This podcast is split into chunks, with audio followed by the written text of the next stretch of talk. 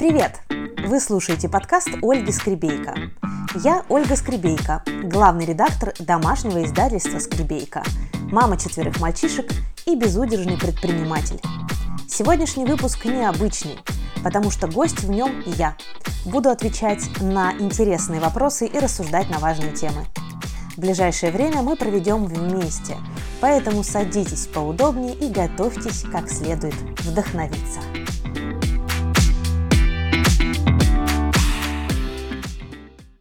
Ура!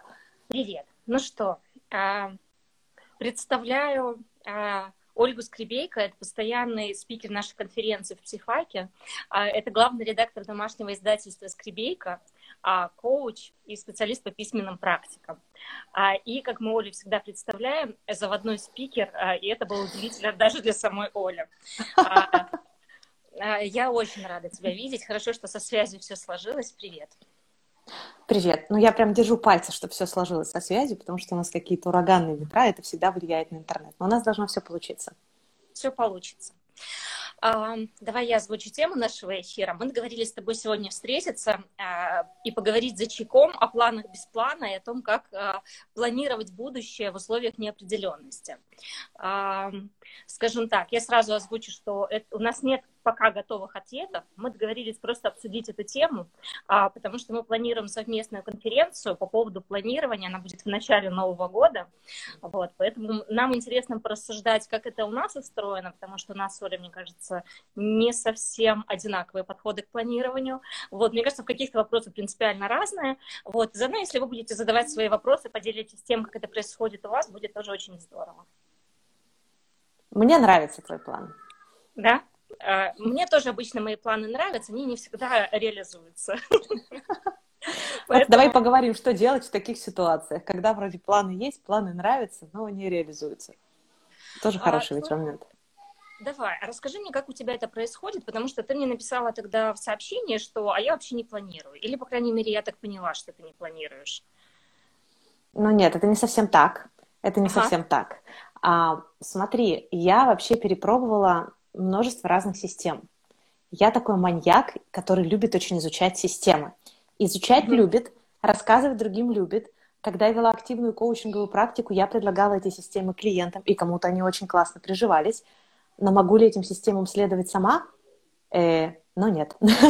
Мне очень быстро становится скучно, и я начинаю перескакивать из одного места в другое, даже физически. Э, могу переехать из одного приложения в другое, потому что во мне очень интересный сплав человека, который обожает гаджеты и все, что с ними связано, и, с другой стороны, обожает ручку и бумагу, и вот это, знаешь, эту старую школу ведения записи ручкой на бумаге. Знаешь, сегодня вышел подкаст мой, я давала интервью на Радио 4 Эстония, Таллин, вот, и такое, знаешь, превью к подкасту написали, что если вы там человек современный, то вряд ли вы, в принципе, держите в руках ручку и бумагу. И, скорее всего, даже если вы делали какую-то запись, она была не длиннее списка покупок. Я думаю, да ё-моё, неправда, не может так быть. вот. Короче, я э, меняю, понимаешь, я одну систему опробую, например, там, систему планирования в каком-то приложении. Потом мне быстро надоедает, и я начинаю перетаскивать оттуда задачи в другое приложение. Или вот с середины августа, например, я переехала в Bullet Journal систему. Это блокнот, который ты ведешь по определенной системе. Правда, я думала, что несколько лет назад слышала про эту систему, но я думала, что это про то, как взять линеечку, ручечку, красиво расчертить себе тетрадочку, наклеечки туда всякие. И я думала, блин, когда еще вот этим мне заниматься с моими четырьмя детьми, бизнесом, там, ведением дневников и кучей задач, которые нужно вот менеджерить по жизни. Вот. Но таки, я прочитала книгу про эту систему. Я узнала, что ее а, придумал человек, у которого был синдром вот этого, что там, СДВГ, да, недостаточности внимания, и чтобы у него ничего из головы не вылетало, он начал вести записи в определенном порядке, и у него в жизни стало все спориться. Сейчас я веду свои записи всех своих идей, всех своих задумок, э, всех планов. И я расписываю свои проекты ручкой на бумаге. Я написала об этом также статью в «Жить интересно», о том, как я следую этой системе. И прямо у меня в голове мысль о том, как написать следующую сейчас статью, потому что несколько месяцев прошло, и что изменилось. И я тебе хочу сказать, что я поймала несколько классных спецэффектов. Например, когда у меня в голове появляется идея, и я хочу эту идею записать, когда я беру ручку и бумагу и записываю ее в блокнот, это одна история. И если я хватаю при этом телефон, то я могу о самой идее забыть, увидев какое-то упоминание, или я запишу идею, еще на полчаса я пропала, все там в ленте, не знаю, где еще что-то. Слушай, так шутка меня повеселила одна в последнее время. Типа вот если я книги люблю читать, я книжный червь. А если я в ленте все время сижу, я ленточный червь, получается. Вот, поэтому я планирую. Но вот сейчас прям я планирую ручкой на бумаге. Bullet Journal для меня совместила и а, ежедневник, и планер, и в том числе я там когда-то фиксирую события дня, которые я потом могу раскрыть в дневнике. То есть это для меня такая система планирования. Следовательно, я планирую. Я планирую. Uh-huh, uh-huh. Вот. Просто каждый Но... раз по-разному. Просто каждый раз по-разному, да. Но это тоже круто, я тебе хочу сказать, что это очень классно помогает провести ревизию задач. Почему я бегу от приложений? Потому что с каждым днем они мне показывают все больше невыполненных задач. Потому что идей у меня кратно больше, чем возможности все их реализовать. И это бесит, когда у тебя висит куча напоминалок просроченных, и классно сесть в один момент и переехать полностью с нуля в другой планировщик, тем самым ты очистишься и освободишься от части задач, которые давно висят, или уже решишь, так, я эту делегирую, уже кому-нибудь поручу, а эту, в принципе, можно уже вычеркнуть. И вот это тоже такой, знаешь, процесс освобождающий. Я его периодически делаю. вот. А mm-hmm. как планируешь ты? Слушай, ну я вот сейчас слушаю тебя и понимаю, что э, очень похоже в каких-то вопросах. А, у меня единственный инструмент, который я использую много лет и всегда, это календарь. Угу, Все, что я ну, внесла да. в календарь, это случится. И это могут угу. быть, ну, в основном это как-то привязано к времени, или сейчас я начала вносить даже то, что не привязано к времени, но мне нужно сделать в этот день, или я делаю в этот день регулярно. Ну, там, например, там каждое воскресенье я планирую следующую неделю. Там каждую среду у меня тоже какие-то рутинные дела, это я все вношу в календарь. Это единственное, чем я пользуюсь регулярно всегда. А, то, что ты говоришь про эти системы планирования, как у меня это происходит? Я прихожу к себе, ну, в свою команду, э, вот у меня там девчонки работают, говорю, так, теперь мы работаем в Trello, и мы переезжаем все дружно в Trello. Мы настраиваем, настраиваем там ту систему, все начинают работать, туда вмешивается кто-то еще, я понимаю, что я уже больше процесс не контролирую, я не понимаю, что где находится, прихожу и говорю, так, а теперь мы будем работать в Google Доксах например, или а еще. потом в Notion переезжаем все срочно. Класс. В Notion мы уже были, да. Сейчас пока только я там осталась. Вот. Поэтому, э, если брать вот командную работу, мы работаем так. Они немножечко сходят от меня с ума. А, вот. Саша, с которой мы работаем уже давно, она уже ко мне привыкла. То есть она понимает, что, ну, сейчас Марина переедет в новую систему, и потом это тоже надоест, поэтому она ведет свои задачи отдельно от меня. Очень знакомо. Юля очень страдает, мне кажется, по этому поводу. Вот. А лично... Но мы дела... выключили комментарии, мы об этом не узнаем. Да.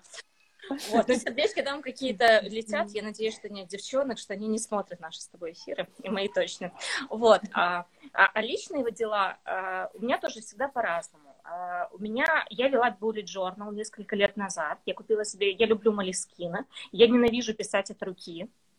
А, и у меня, у меня Малискин была, ты знаешь, такая красивая тетрадочка, я ее прям расчерчивала. У меня под Малискин были отдельные стикеры, вот, которые я прям наклеивала и расписывала. Меня, кстати, хватило на несколько месяцев прям такой ударной работы. Это было все красиво, а, но ты понимаешь, проблема для меня была в том, что я красиво написала, я не могу это вот так вычеркать, и все, и что, если у меня ну, там же не обязательно вычеркивать, ты же там в точечку просто крестику точечки поставила, значит, задача выполнена.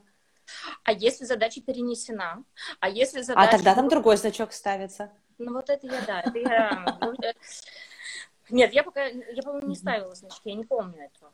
Я помню там просто, что у меня была куча всяких разных списков и расчерченные на каждый месяц красивенькие эти а, календарики. Вот. А у меня есть тудуист, куда я вписываю задачи, но я туда редко заглядываю. А, у меня есть... Ты знаешь, я поняла, что вот у меня классно работает. У меня есть один список желаний. Вот так я его называю. И там все, что все мои хотелки. Это не планы и это не цели. То есть это прям, знаешь, мои хочу, хочу, хочу. Вот я, вот я тебе хочу сказать, это письменная практика такая, да? которая называется список. Вот. Э, ты, ты занимаешься письменной практикой, хоть писать не любишь, но занимаешься. В электронном виде это тоже письменные практики, так что... Да, в электронном виде дело. И у меня, знаешь, такая получается, что Мы с Пашей Колодяжным проводили недавно эфир, и он сбросил в чатик свою систему планирования. И я ее сейчас опробую. Мне очень нравится. Смысл в чем? Ты берешь стикер, вот эти вот клеющиеся бумажечки, и пишешь на нем а, то количество дел, которое туда влезет. И пишешь угу. нормальным почерком. Влезло пять. Вот это твоих пять дел на день. Ну, это, это круто, да. Это круто. Это называется не резиновый список дел. Да, это знакомая история. И ты знаешь, я смотрела сегодня нашу анкету, которую мы давали заполнить э, ребятам для того, чтобы посмотреть, как у них это происходит. И это прям, правда, проблема, проблема очень многих, которые просто составляют километровые списки и испытывают э, чувство тревоги. Вот знаешь, как э, от того, что они не могут это все сделать, и непонимание, что со всем этим делать. И неумение расставлять приоритеты. Вот это две такие большие проблемы, которые я нашла, знаешь, которые, с которыми надо что-то делать. Вот, Слушай, это. ну, во-первых, тут есть простые достаточно лекарства лекарства. Одно лекарство действительно составляет список дел и а, регламентировать себе количество задач. Понятно, что задачи бывают разные по размерности, но, по крайней мере, можно составлять так называемые не, а, закрытые списки дел, когда ты себе планируешь дела на следующий день, исходя из своего календаря, исходя из времени, которое у тебя есть, исходя ну, из разных факторов. Ну, допустим, если у тебя в дне много встреч, логично, что ты не сможешь выполнить а, какое-то там общее количество задач, да? Вот. И тогда ты делаешь закрытый список дел, и все дела, которые тебе насыпаются в этот день дополнительно, ты их вписываешь под чертой, ты не вносишь их в список дел, которые тебе надо сделать сегодня. Это помогает поумерить вот это вот, знаешь, желание объять необъятное, что само по себе невозможно.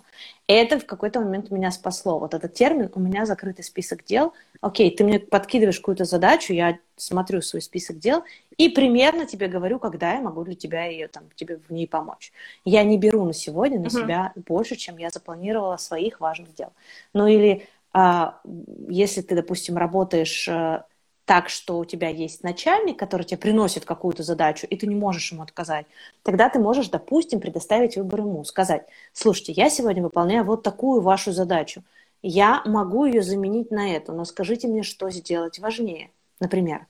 Да? И да, тогда ты да. понимаешь, что ты не накидываешь ее на себя, чтобы делать ее потом, а ты ее э, меняешь на какую-то другую. И вот закрытый список дел меня, знаешь, во многом так подуспокоил. В целом у меня и в моем блокноте, в котором я веду сейчас записи, Bullet Journal, одна страничка на один день, и на этой страничке всего лишь половину будут занимать дела, потому что треть будет занята под встречи, которые привязаны ко времени, а еще треть будет занята под контент-план, сторис или там рилсов, или там постов, вот это вот. Там будет вот об этом. Поэтому действительно физическое уменьшение пространства, оно дает возможность уменьшить себе и количество дел. И вообще к, к этому подходить очень адекватно. Угу. Слушай, я согласна с тобой, да. А как у тебя происходит еще с энергией? Вот что для меня, знаешь, какая-то такая важная сейчас тема. А, и я смотрела по анкетам, а, тоже это поднимается, потому что, знаешь, а, есть вот это состояние, когда я много чего могу и много чего у меня получается, а потом на следующий день я просыпаюсь, и у меня нет сил.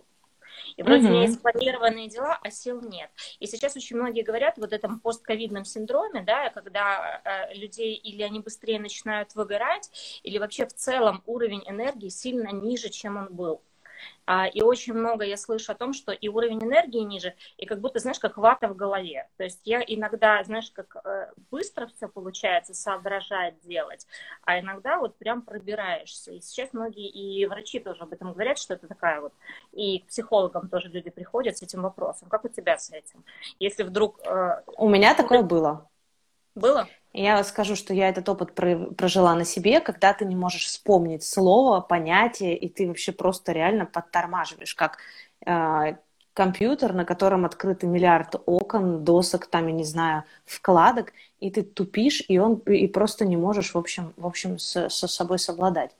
Вот, э, слушай, я выручала себя определенными добавками, витаминами, уколами, в том числе прямо уколами внутримышечными, для того, чтобы э, работу мозга восстановить. То есть тут, знаешь, э, это не тот случай, когда себя нужно подгонять, ругать, э, там говорить, там, соберись тряпкой и так дальше, потому что а, ведь знаешь, даже в выгорании есть несколько этапов.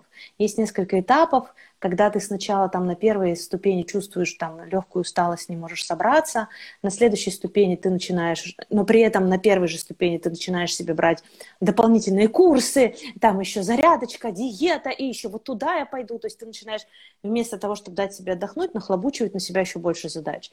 На второй ступени начинает там включаться раздражение уже, и ты чувствуешь, что нет сил, но продолжаешь себя пинать, а на, третий, на третьем уровне мозг начинает э, себя для того, чтобы сохранить, потому что там начинаются уже физиологические изменения, то есть уже там все перегорать начинает, да, он начинает от тебя закрывать цели, и ты теряешь uh-huh. все смыслы и ориентиры. А он закрывает от тебя цели, чтобы ты от себя отстал уже, понимаешь? Чтобы мозг не продолжал разрушающие всякие вот эти вещи.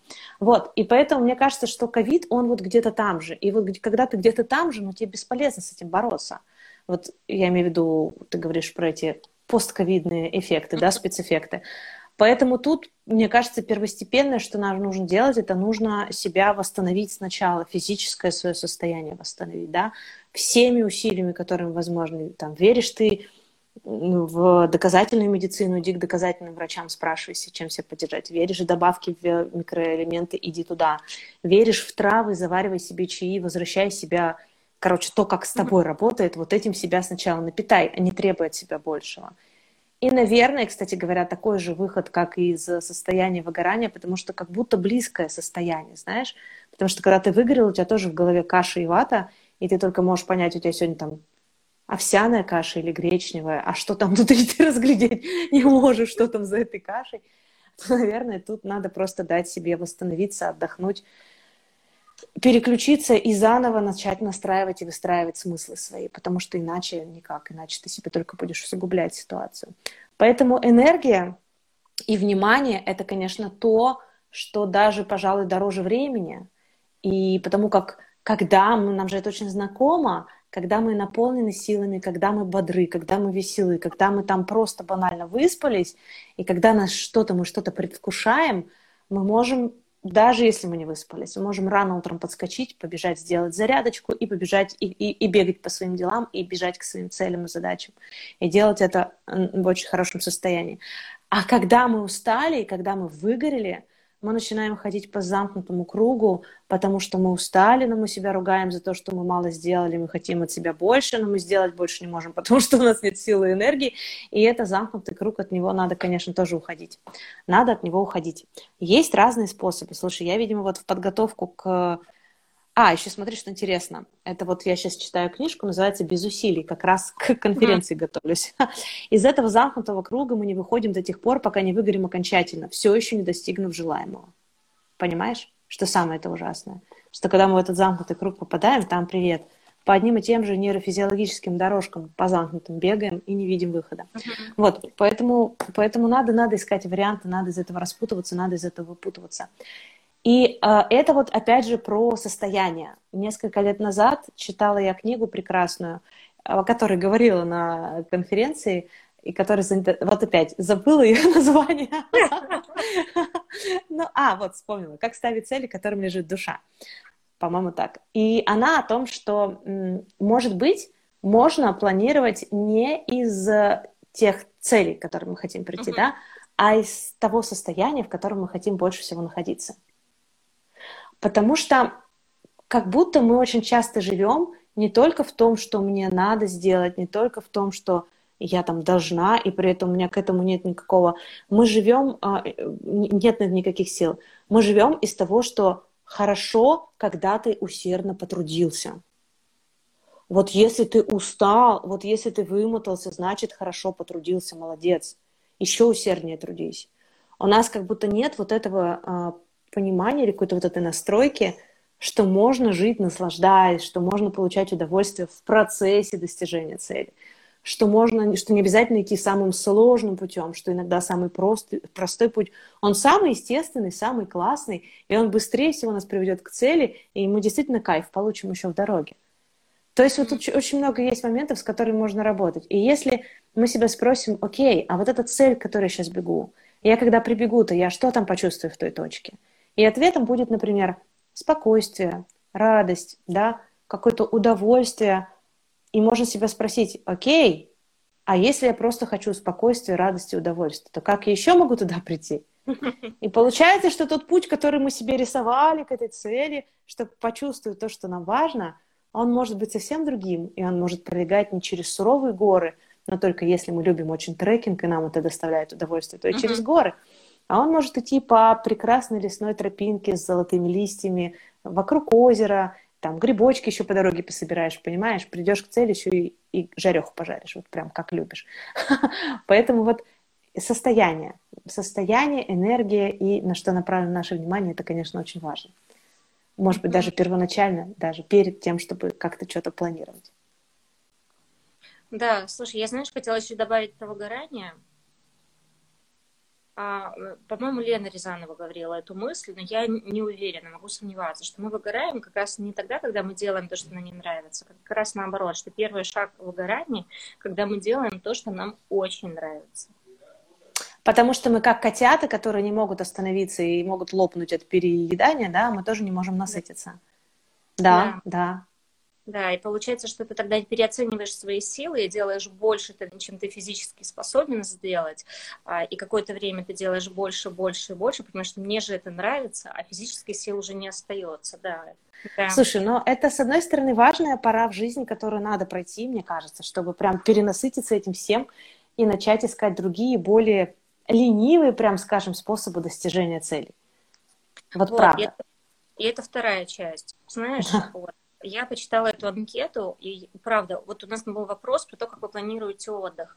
И я поняла, ага. что в большинстве случаев люди планируют то, что надо сделать, а не то, что хочу. И то, да? что а, э, свои удовольствия, и, по-моему, команда это говорила, не помню кто, что сначала надо внести в календарь свое удовольствие, свои развлечения, свой график, а потом уже делать все остальное. А, ну, это как, как один из взглядов. Но я понимаю, что людям, правда, сложно а, я себя приучала планировать э, сначала, знаешь, как бы то, что касается меня, и потом уже то, что касается работы, и то, что касается всего остального. Если у меня отпуск, то у меня отпуск. Чтобы угу. не планировать в это время какие-то рабочие задачи, знаешь. А это прям челлендж. Это, это прям челлендж. Я Но, не знаешь, всегда придерживаюсь. А... У меня не всегда получается, к сожалению.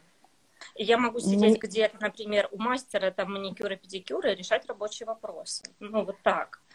Ну, как бы, если ты рассматриваешь это время как отдых, то да.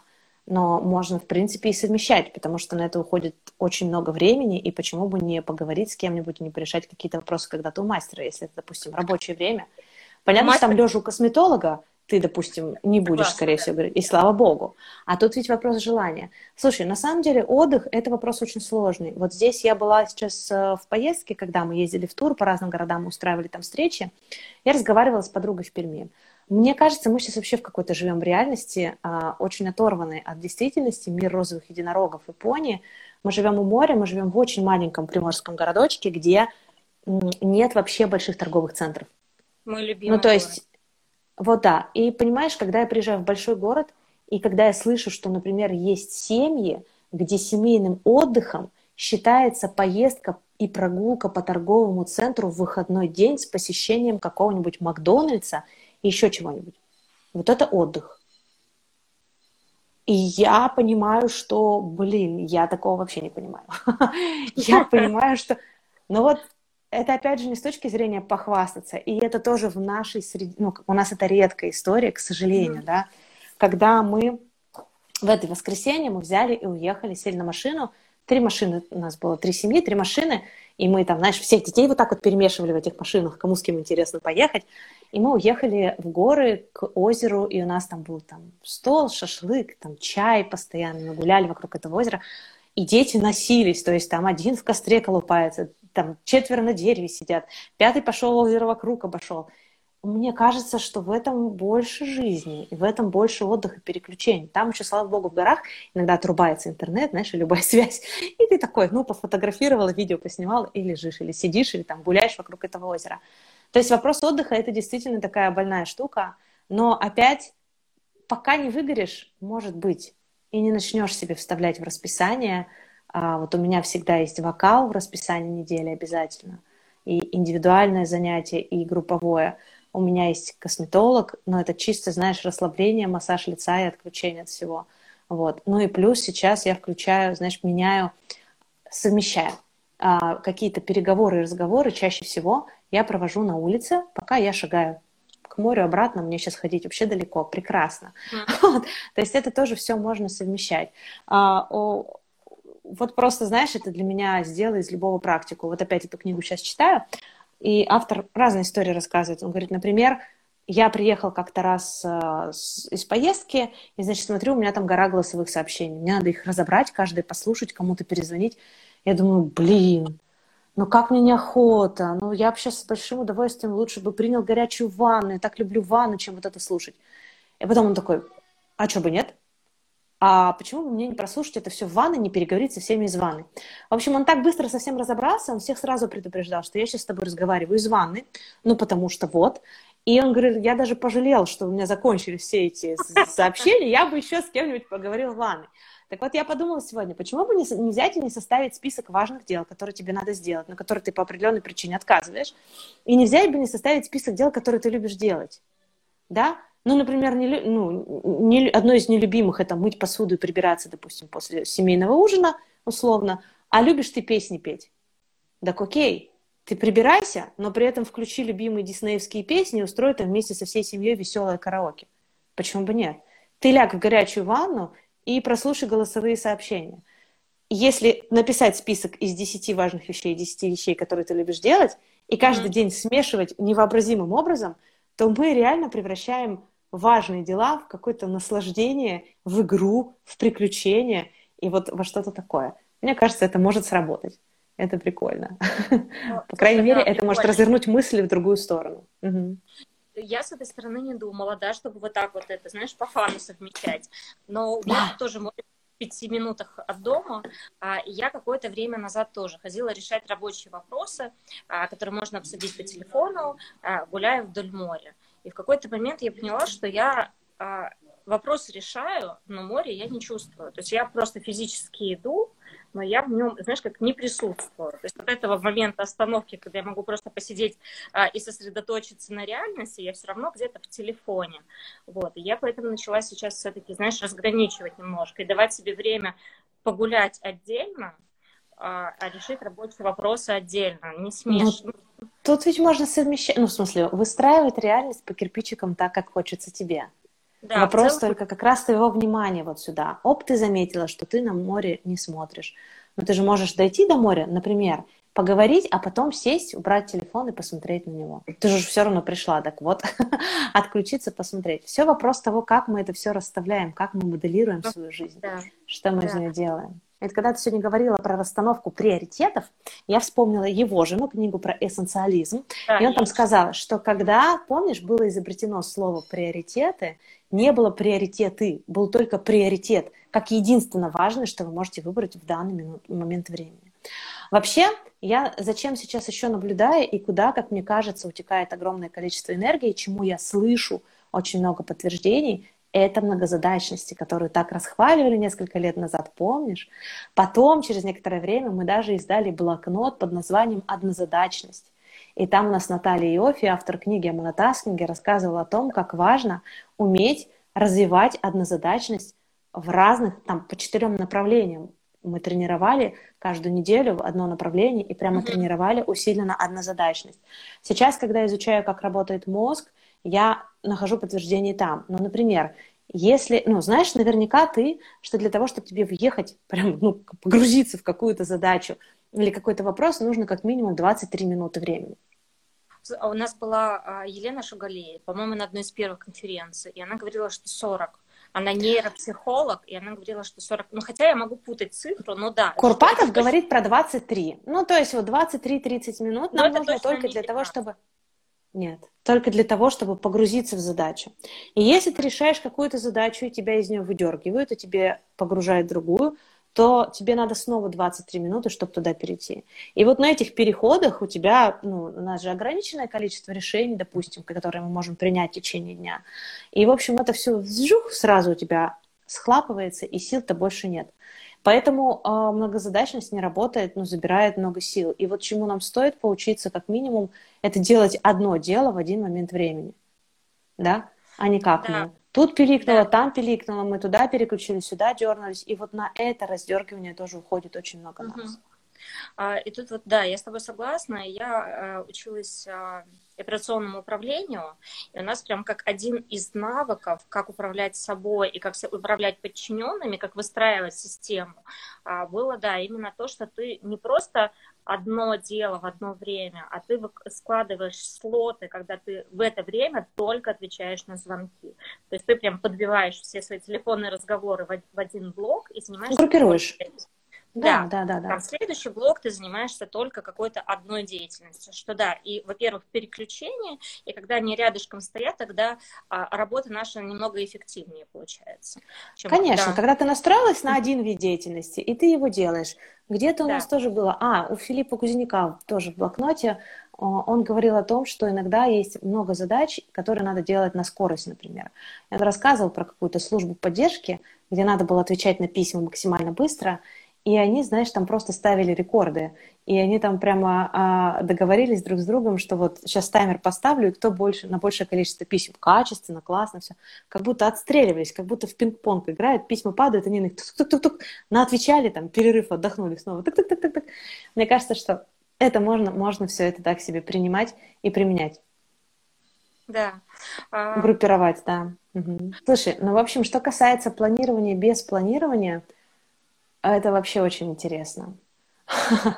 Э, вообще, я, э, если возвращаясь к системам, разные перепробовала, разные знаю, и мне очень нравится садиться и думать вообще в целом о том, а что для меня будет наилучшим результатом дня, да? Вот чтобы uh-huh. я в конце дня и вот вообще это хороший такой вопрос. А когда вы вообще чувствовали в последний раз, давай вот у тебя спрошу, что ты прям умничка, молодец, здорово потрудилась, и ты прямо от души себя по головке погладила или там приобняла, даже пусть это будет мысленно, но ты сказала, что я вот прям молодец. А, я немножко тут, знаешь, э, избалована, потому что даже если не потрудилась, я тоже могу себя похвалить и сказать, молодец. как я молодец, хорошо сегодня ну, отдохнула. Ты, ты, мне кажется, исключение, понимаешь? Ты исключение, потому что... А, я училась, мне... я училась, я честно училась. училась. Да. Мне кажется, это очень тревожное ощущение, с которым многие живут. И я сейчас периодически себя на этом ловлю, с этим разбираюсь, да, что, блин, ну это как, а, у меня было 98 дел в списке дел, я сделала 95, нет, я не молодец, я еще не доделала там три дела, понимаешь, условно.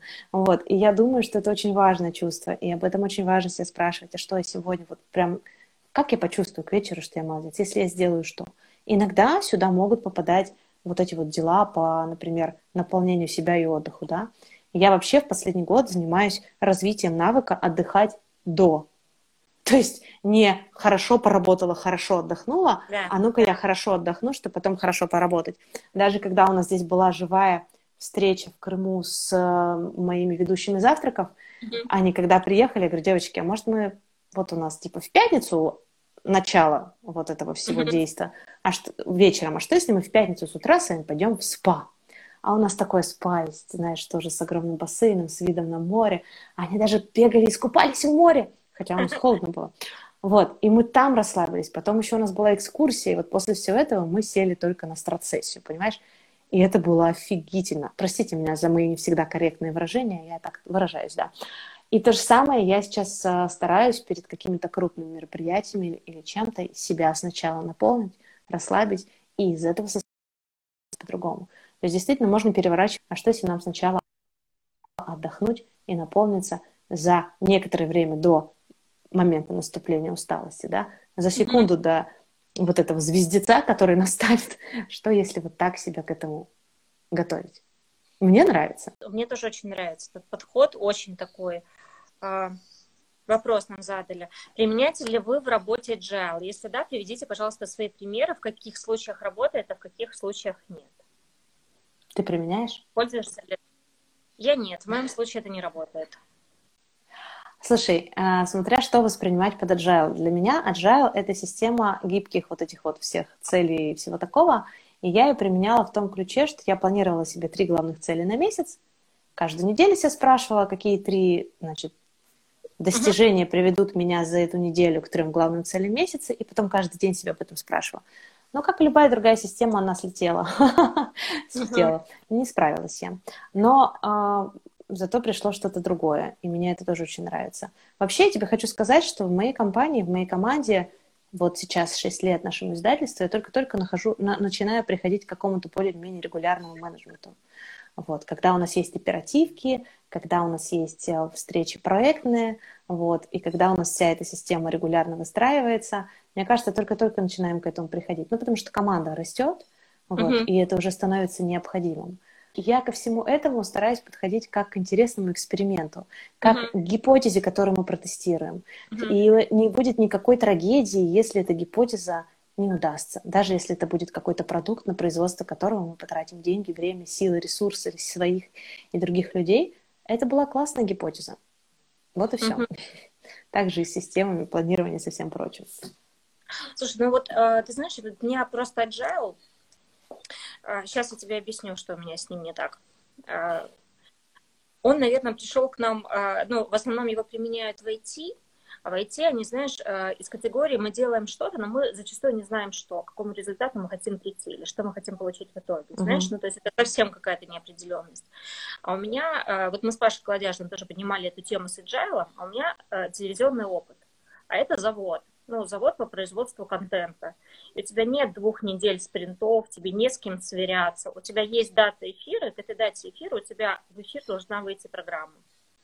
И когда ты ее сделаешь, как ты ее сделаешь, какой ценой ты ее сделаешь, в принципе, никого не волнует. И ты сам учишься планировать свое время а, и работу команды для того, чтобы вовремя выйти в эфир.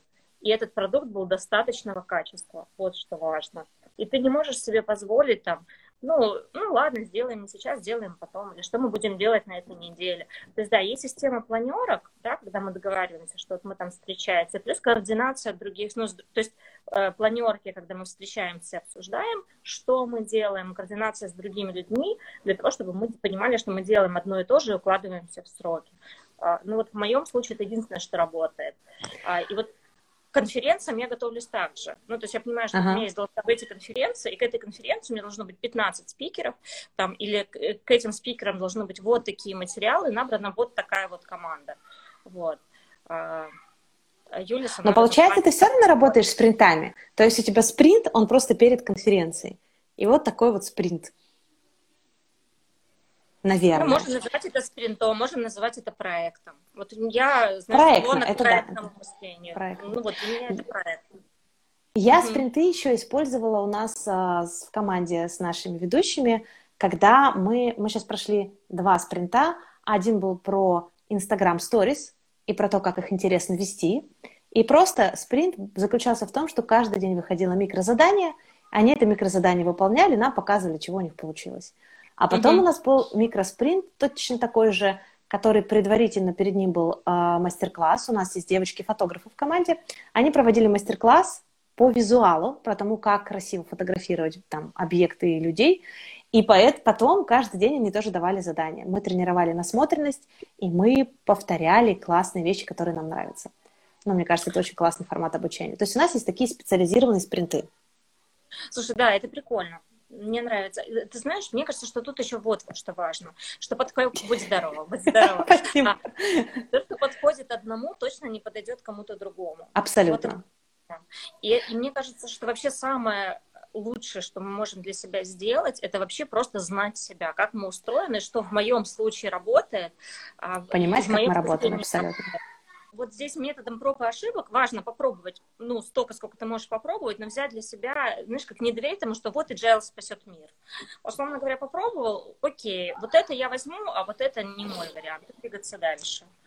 Совершенно точно. А еще ведь надо понимать, что и мы меняемся и растем. И то, как мы когда-то раньше выполняли задачи, это совершенно вот сейчас у нас абсолютно другой опыт, другая экспертиза. И мы совершенно сейчас по-другому будем выполнять то же самое. Или, может быть, мы даже не будем браться за это дело, мы будем его красиво передавать на вытянутых руках кому-то, к нашей команде, кто будет это делать, правильно?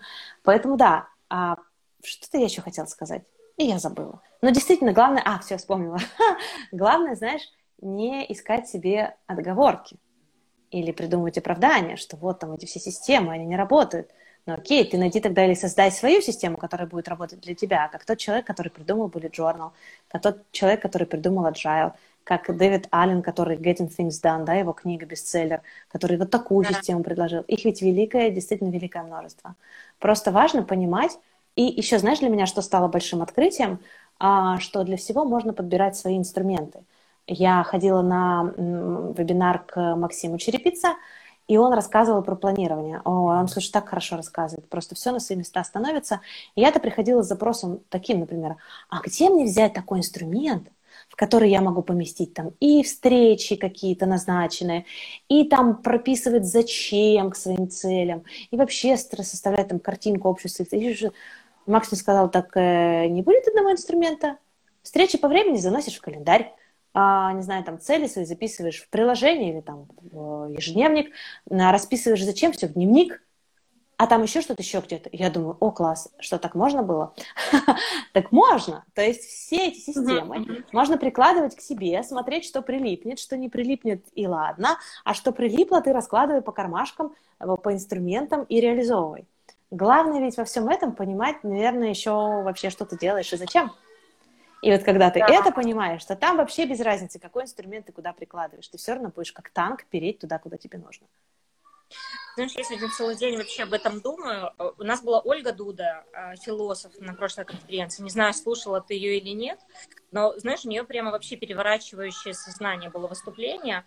А, и я там увидела у нее такую фразу сегодня буквально, и целый день с этим хожу, а, что если у вас есть, что не надо думать о том, что это вы выбираете какое-то дело жизни, ну там специальность, работу, профессию, что, возможно, это дело тоже выбирает вас, и в какой-то момент у вас случается встреча. Mm, и я, ней, я прям начала сегодня с ней переписываться по поводу того, что вот что я думаю, что если я чего-то хочу, то, возможно, это дело тоже хочет меня. И в какой-то да. момент мы встретимся. И мы сегодня обсуждали как раз конференцию, которую мы с тобой готовим, а, с Наташей, с копирайтером и с Юлей. А, и у нас было, знаешь, как две метафоры – то есть Наташа предложила метафору, что у нас, условно говоря, есть точка А и точка Б, в которую мы хотим прийти. И вот эти вот ступенечки, которые мы выстраиваем, чтобы туда дойти. Но сейчас в условиях неопределенности это все развалилось, и как эти ступенечки строить, непонятно. Ну, то есть ты по ним не дойдешь. А у меня была метафора, что, знаешь, наша цель или наше желание, или, скажем так, хороший результат, ну, неважно, да, как мы назовем вот эту точку Б, это как фокус внимания. То есть, условно говоря, как луч, куда мы светим сознанием, да, и оно как-то mm-hmm. туда нас приведет. Я понимаю, что звучит это все очень как-то метафизически, как-то что-то там должно случиться. Вот. Я сейчас не про эзотерику, я вот скорее про какой-то фокус внимания, когда ты вот видишь цель, и потом вот все остальное, оно в таком, знаешь, как в расфокусе. И мы туда... Слушай, ну, ну правильно. Да? И вопрос, мы направляем фонарик на вот этот дискобол, который отражает лучи такой все во все стороны, да, лучи эти, тык-тык-тык-тык хаотично. Или мы этот э, луч фонарика фокусируем как лазерный луч и четко к цели идем. Это очень красивая метафора. Прям вот этот дискобол и вот этот лазер, они очень так показательны здесь действительно. Что же у меня такое на заднем плане сегодня творится, а? Это твоя веселая семья. Да, однозначно. Хорошо, что я закрыла дверь, а то у него сейчас гитары бы сюда зашли, знаешь, это все. Класс! Вот это как раз про план без плана. Понимаешь? Это Слушай, это про план... случается. А, и все может пойти совсем не так. А знаешь еще, какая есть эта оборотная сторона, которая меня всегда очень интересует? А, часто, когда жизнь так или иначе закрывает перед нами дверь, мы вместо того, чтобы обернуться и увидеть открытые двери другие, мы стоим, плачем, головой бьемся в эту дверь, откройте, откройте. И мы не видим, что открылись при этом другие двери, и что туда можно войти. Понимаешь? Я больше чем уверена, что практически любую жизненную историю можно переписать а, по-другому, перепрограммировать, знаешь, и найти в ней что-то, что придаст сил и уверенности. Вот об этом тоже надо говорить. О том, что мы мало того, что не умеем, я об этом тоже, знаешь, уже, наверное, год четвертый говорю, с того момента, как познакомилась с этой историей про Dread and Dreaming, австралийской философией, а, философии австралийских аборигенов, которые говорят о том, что в жизни любого человека, проекта, бизнеса, семьи, ну чего угодно, всегда есть четыре этапа. Это мечтать, планировать, действовать и праздновать. И мы чаще всего мечемся между планировать и действовать вот этим, и мы вообще не знаем про мечтать, а если мы не мечтаем, говорят австралийские аборигены, наша душа умирает. А если мы не празднуем, то мы просто не возвращаем себе все вложенные силы. Короче, так мы мало того, что праздновать не умеем, понимаешь, то, что произошло, так мы еще и совершенно не умеем праздновать то, что не произошло. То есть mm-hmm. вот эти вот фейлы, вот эти все неудачи, все эти потери, их тоже можно праздновать, из них тоже можно выносить много-много любви, много-много тепла, много-много еще каких-то классных вещей, мимо которых можно пробежать или по поводу которых можно выбрать пострадать, а можно выбрать другое. О, вот эта книга про выбор, знаешь, да? Которую написала Нет. девочка, которая прошла через Аушвиц, все эти лагеря, трудовые лагеря смерти и выжила там, подростком туда попав. Нет, она... Скажи. Слушай, это книга, которая просто... Ну, она так и называется «Выбор». Ага. вот. А, это книга, которая просто меня тоже... И от нее невозможно оторваться. Несмотря на то, что читаешь про все эти ужасы, оторваться невозможно. И ей мама сказала перед их прощанием, когда их сестру отправили в одну очередь, а маму с папой в другую, и после того, как они узнали, что вот этот дым из труб, это дым, в общем, это сгорают их родители, мама ей сказала, что у тебя могут отобрать все, что угодно, но у тебя никогда не отберут то, что есть внутри тебя, то, что в твоей голове, и ты всегда можешь выбирать, каждый день ты можешь делать выбор.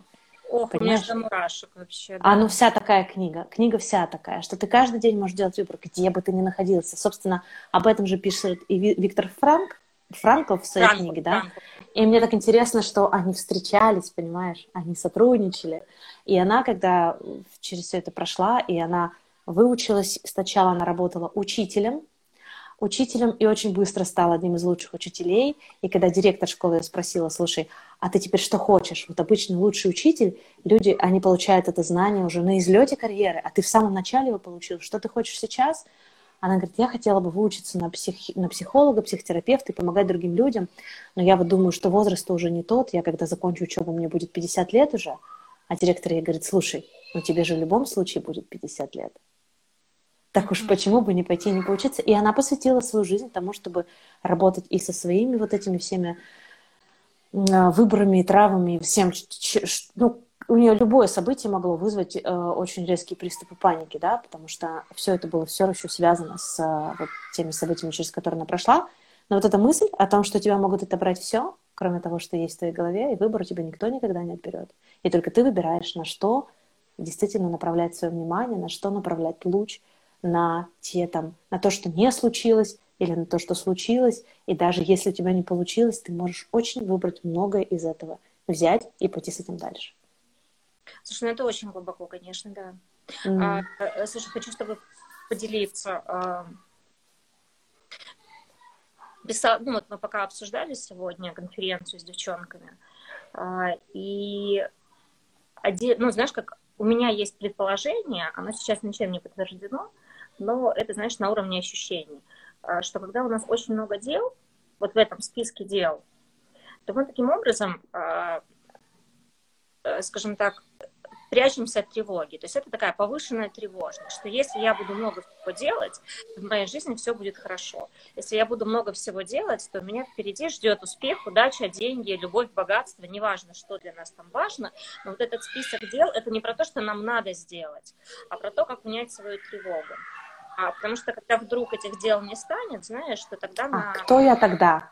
А что я да. тогда? А что у меня тогда внутри? Слушай, я с этим очень согласна. Я даже где-то читала аналогию, что трудоголизм это как алкоголизм, это тоже способ убежать от себя. Способ убежать от себя. И когда вот это мы говорим «я в потоке», «я там несусь», это тоже невроз, понимаешь? Это тоже тревожное убегание от чего-то. Uh-huh. И знаешь, я прямо начинаю это в себе сейчас отслеживать и замечать.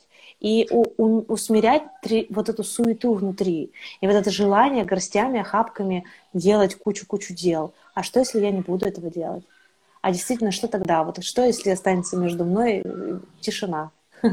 между мной и мной.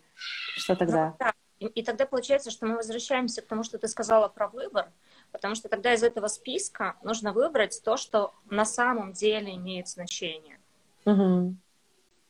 И вот что интересно, а, я не знаю, знаешь ли, это Татьяна Жданова, она такая украинский автор, она написала книгу, называется «Смысл жизни и ее маркетинг». О, интересно как. А, очень, ну, правда, потрясающая книга. Она про маркетинг и про смысл жизни, и она, по большому счету, про людей. А, э, я была с ней на встрече, и она назвала свою целевую аудиторию.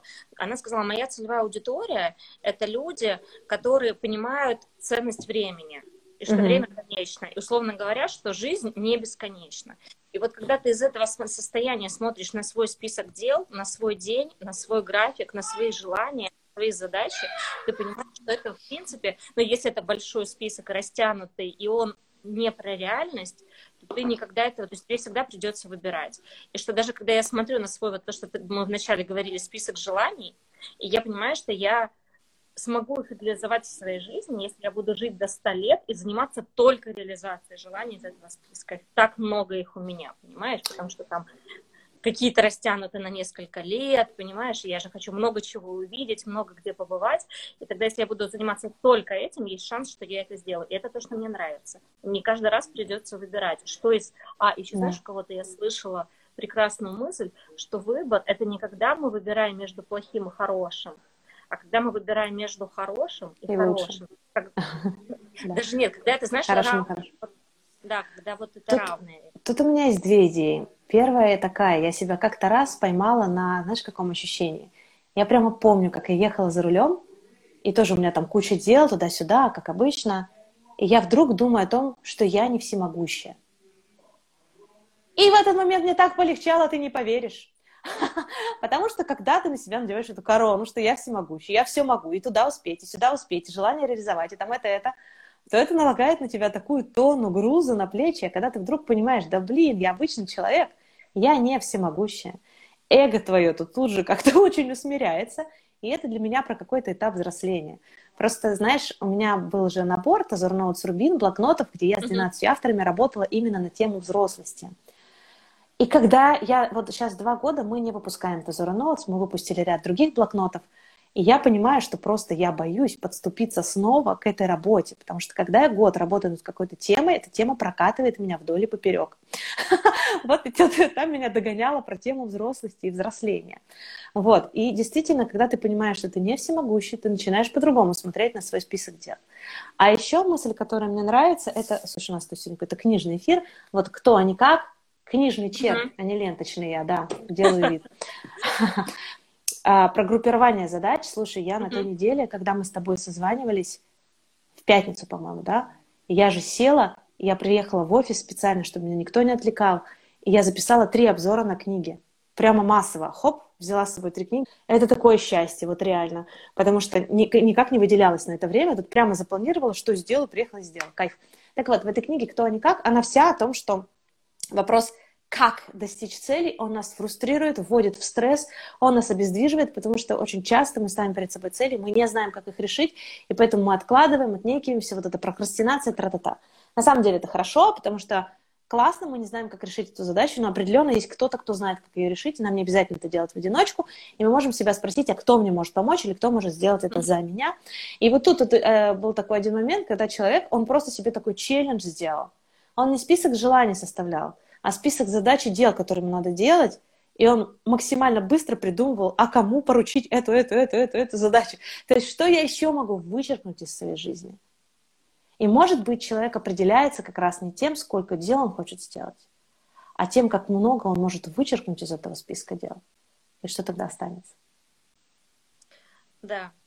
А угу. какие книги по коучингу вам нравятся и как а, вы относитесь к тому, что коучинг не смотрит в прошлое, которое может и сегодня мешать ставить верные цели? Как профессиональный сертифицированный коуч, я с этим согласна. Uh-huh. Я на это прекрасно смотрю, и я знаю, что цели наши в будущем могут давать нам огромное количество энергии. А, при этом я считаю, что у нас сейчас какая-то происходит чрезмерная психологизация общества. Ну, то есть вот эти разговоры, когда мы в свои, не знаю, 40 лет не можем отпустить обиды на родителей, разбираемся в том, что они там сделали не так, я считаю, что это излишне, избыточно и ведет нас какими-то окольными путями совершенно не туда. Книги о коучинге, слушайте, конкретно специализированные книги о коучинге, у меня их целая, целая стопка, uh-huh. целая э, полка уделена, просто постольку, поскольку я этим занимаюсь профессионально. Но я думаю, что любая книга может стать книгой о коучинге, даже книга о выборе. Точно так же, как из любой книги, вы можете взять для себя практику, оттолкнувшись от любой цитаты, как от трамплина. Ну, то есть, вот. А рекомендации все мои книжные находятся еще раз на сайте www.skribейка.com, где в любой категории вы можете выбрать книгу или послушать книжный подкаст о книге. Слушай, ну коучинг, если я правильно понимаю, это же просто про умение правильно задавать вопросы, видеть свою цель и путь, э, прокладывать путь к этой цели. Да? Нет? Да, но знаешь, э, когда я только обучилась на коуче, было это лет 13 уже назад, mm-hmm. я думала, что коучинг это очень про инструменты. И действительно, у коуча есть огромный ассортимент интереснейших инструментов, которые могут позволить тебе занять вот эту позицию не того человека, который сейчас едет по американским горкам и страшно орет, потому что он весь во всех этих эмоциях и впечатлениях, а занять позицию наблюдателя, человека, который стоит и наблюдает за этими американскими горками, который может прийти в какой-то момент к мысли, а нафига мне вообще вот это все? Вот зачем я себе усиленно устраиваю приключения, потом усиленно с ними разбираюсь, да, может быть, можно как-то по-другому. И у коуча всегда есть арсенал как, как минимум сильных вопросов, как максимум а, вот этого а, позиции наблюдателя, в которой он может и тебя перетащить. Очень люблю истории про то, как а, коуч приходит к клиенту, а, а секретарь клиента говорит, ну, он опять чем-то странным занимается, а человек там в кабинете просто стоит на столе, а на полу разложены бумаги, и коуч спрашивает, ты что делаешь? Он говорит, я просто хочу посмотреть на все сверху, и коуч может это в том числе с тобой сделать, да, заставить тебя на стол и попросить посмотреть. Но это так. И, но когда я начала собирать эту коллекцию инструментов, я начала понимать, что куда больше это не про инструменты, а про состояние. Про состояние, которое коуч может тебе передать. Состояние любопытного исследователя своей жизни – Угу. Состояние спокойствия и безопасности, место, где ты принадлежишь только себе, и ты можешь подумать только о себе, роскошь в современное время для современного человека. Вот, поэтому да, и умение задавать вопросы, и умение применять инструменты, но куда больше умение создавать очень безопасную среду и классное состояние исследовательского азарта к своей собственной жизни. Блин, слушай, это прям как хорошо сказала, прям прослушаю, запишу потом. Слушай, а я хочу добавить про психологию. Знаешь, я согласна с тобой, что это такая очень сейчас, ну, психологизирование общества это есть. А, и тут мне очень нравится фраза, опять же таки, не знаю, кому она принадлежит, и проблема не в том, что с вами сделали, если мы говорим про копание в прошлом, а, а, а в том, что вы делаете с тем, что с вами сделали. И это ага. такая взрослая позиция, да, что а, на самом деле копаться в прошлом можно сколько угодно долго. И там всегда можно находить много всего интересного. Если мы закончили со своей жизнью, то есть эксперты, которые помогают покопаться и в прошлое, и в позапрошлое, и во всех остальных. То есть, в принципе, двигаться назад можно сколько угодно. Но, а, скажем, конечная, конечность нашей жизни, она всегда впереди.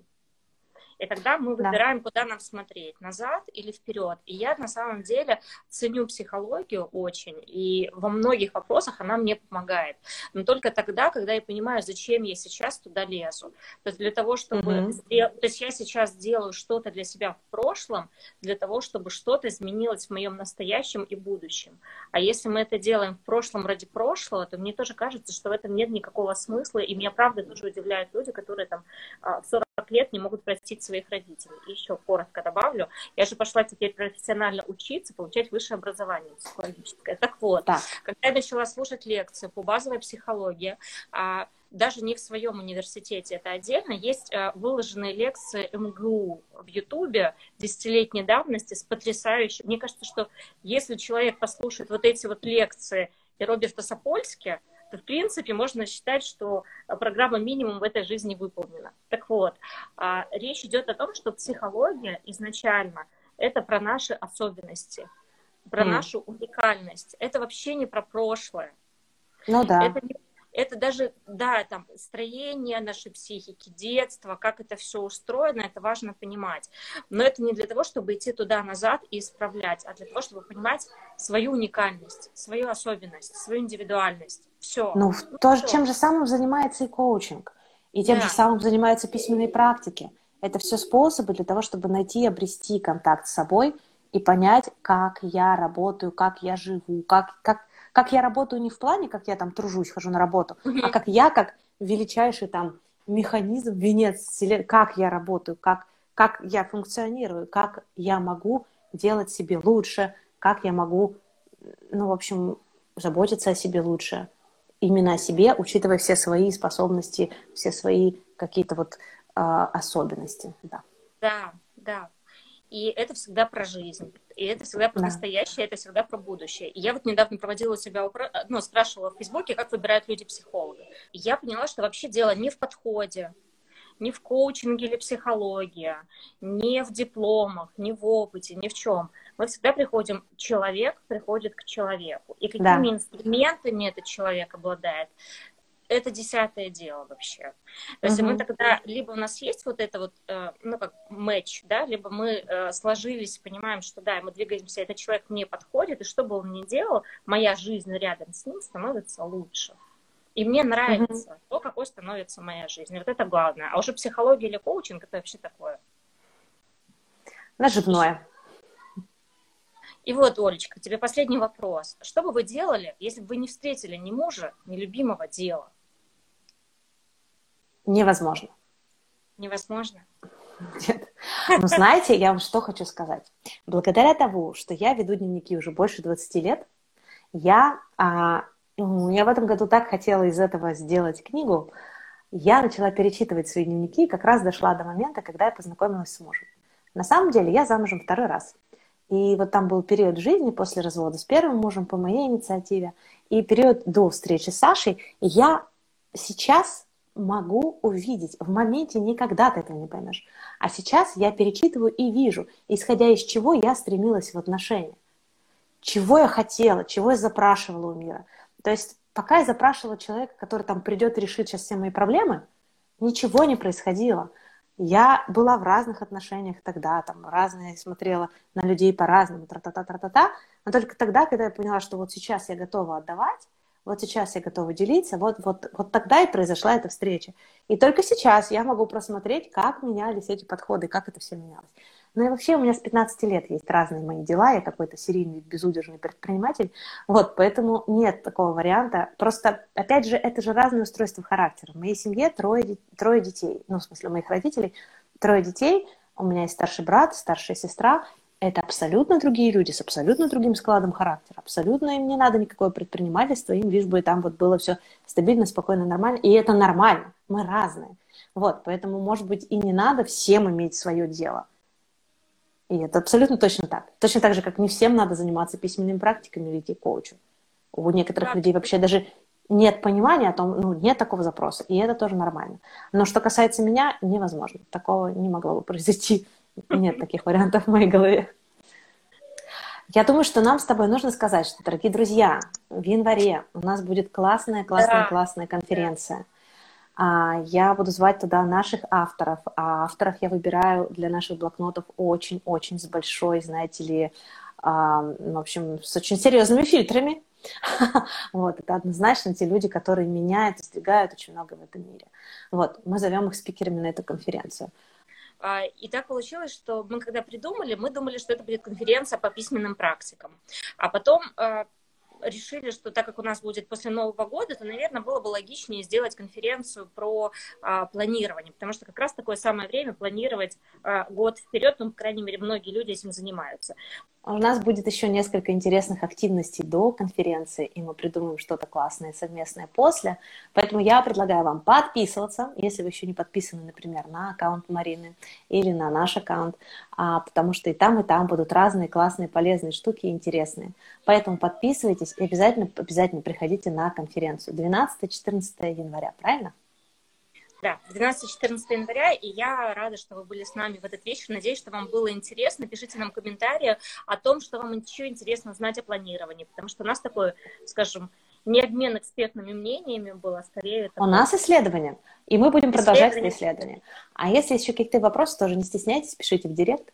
Вот, совсем разберемся. Спасибо большое.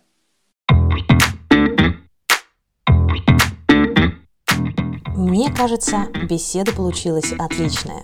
Я нашла в ней много ценного для себя. Надеюсь, и вы тоже. Спасибо, что были с нами. А пока я готовлю для вас новый выпуск, заходите на сайт домашнего издательства «Скребейка» www.скребейка.ру. Там вы найдете блокноты с гостями подкаста, полезные статьи и много письменных практик. Буду рада вашим отзывам и комментариям. Обнимаю, Оля Скребейка.